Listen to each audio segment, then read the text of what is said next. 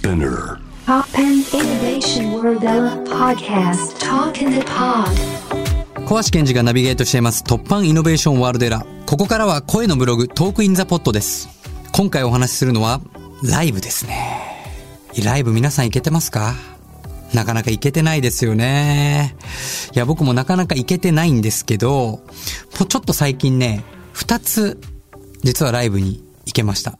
と言っても一つは、えー映画の中のライブに行ったんですね。それが、あの、デビッド・バーンとスパイク・リーのアメリカン・ユートピアっていう映画なんですけども、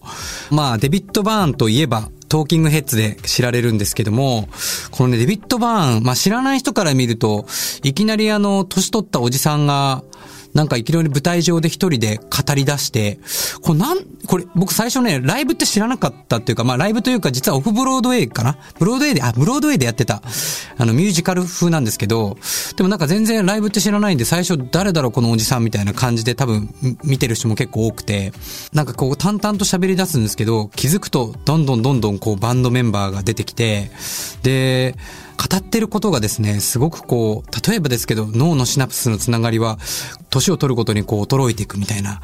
でもそれって赤ん坊が最も賢いのかとか、人間は何のために存在して、何のためにこう生きているのかみたいなこう命題に対して、こう政治とか選挙とか、こう移民問題とか、そういうこうね、重厚なこのテーマをこう切り口にしていくんですけど、これがまたね、こうね、重すぎなくて、こう絶妙なこう語り口でね、こう表現をね、こうこうどんどんどんどんね、ユーモアに展開していくんですよ。で、またね、音楽も、あ、多分、最初こう、デビッド・バーンが出てても誰だかわかんなかったんですけど、突然途中に入ってくる音とか、うわ、これ聞いたことあるとか、なんかあの、語り口調と、そして出てくるバンドのこう、行き来がものすごい素晴らしくて、で、舞台上も特にこう飾りっ気も何もなくて、そのバンドメンバーも一切のこのコードとかも全部省いてるから、ものすごいミニマリズムなんですけど、ミニマリズムなんですけど、そのユーモアな話し方と、まあ話してる内容の深さで、結構持ってかれちゃうんですよ。なんでなんかこう、久々にこう、爽快に、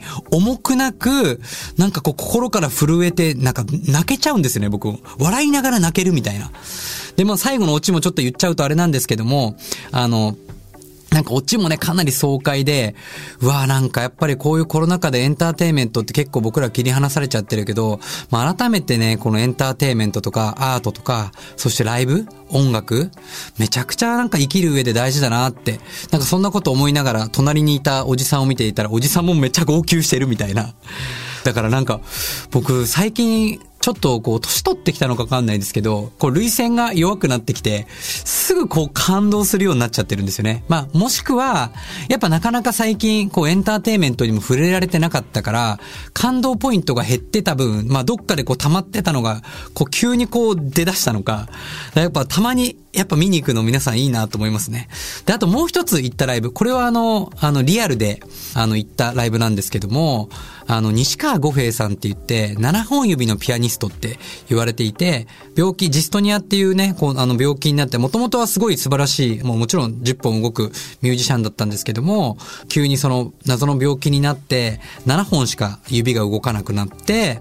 でもその後こう、その7本の指の状態で、こう、ピアノを克服しながら、弾くことを克服しながら、まあ、あの、世界中で、カーネギーホールの大ホールでやったりとか、まあ、本当に世界中で活躍してるんですけど、まあ、今このコロナ禍で日本に戻ってきて、まあ、毎週、なんと銀座で、あの、まあ、少人数ではあるんですけども、そんなすごい世界的なミュージシャンが今やってまして、まあ、僕もちょっと知り合いになって昨年でちょっと行ってきたんですけど、これがね、もうね、素晴らしく、ですけど、まあ、さっきのあのデビッド・バーンにも重なるぐらい、半分以上が大体トークなんですよ。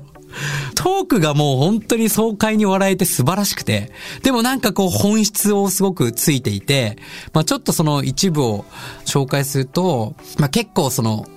五平さん、その病気になったことによって指がこう動かなくなってちゃったんですね。で、最初、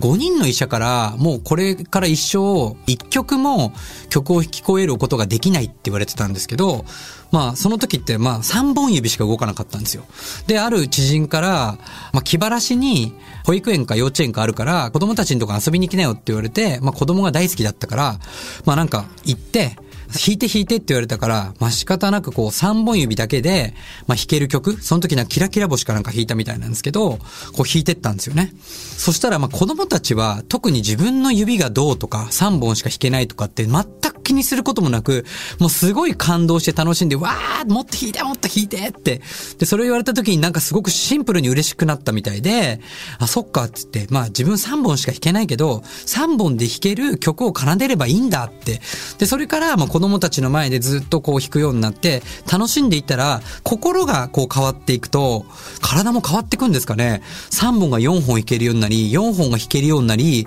ついに5本が7本弾けるようになって、で、まあ、もちろん7本だからといって、昔みたいにプロミュージシャンとして弾けるような音楽を弾けないんですけど、そっかって自分がこう7本で弾ける曲を弾けようって向き合っていた時に、まあ、ある時に今まで自分はこう本当に音楽を綺麗に、そして正確に早く弾こうとしてたのが、7本でしか弾けないので、普通のミュージシャンみたいにこう早くスラスラ弾けないんですよね。で、だから、一音一音をこうしっかり奥深く、あの弾くようにしてったら、音の、例えばドだったらドの奥のさらにある奥の音に気づく、なんか倍音みたいなものに気づいてって、重厚感みたいなものをブワーンって増していけるようになった時に、うわ、音ってただの音じゃなくて、この奥の奥に音があるんだっていう風に気づいてって、自分の音を見つけてったんですよね。だから7本しかないんですけど、西川さんにしか弾けない、あの自分の音を見つけて、それから、どんどんどんどん世界中に呼ばれるようになって、世界最高峰のカーネギーホール大ホールで弾けるようになったと。っていうね、こう逸話。まあ、それだけじゃなくて面白い逸話がいっぱいあってね、僕はちょっと面白さを伝えきれないんですけど、ぜひこれはね、毎週日曜日やってるんで、あの、ぜひ行ってみてください。僕はちなみに行ってあまりにも感動したので、あの、うちの両親を招待しました。はい。ということで、本当に今日のあのお話はライブだったんですけど、まあ、こういうコロナ禍でなかなかこうライブエンターテイメントに触れる機会がないとは思うんですけど、まあ、ぜひ、そういう時はスクリーンでもいいし、まあ、小さなところでもいいんで、ぜひ行けたらやっぱりリアルな感動、そしてやっ自分の心が踊るっていうのはものすごい生きる上での気になるので、ぜひ皆さん行ってください。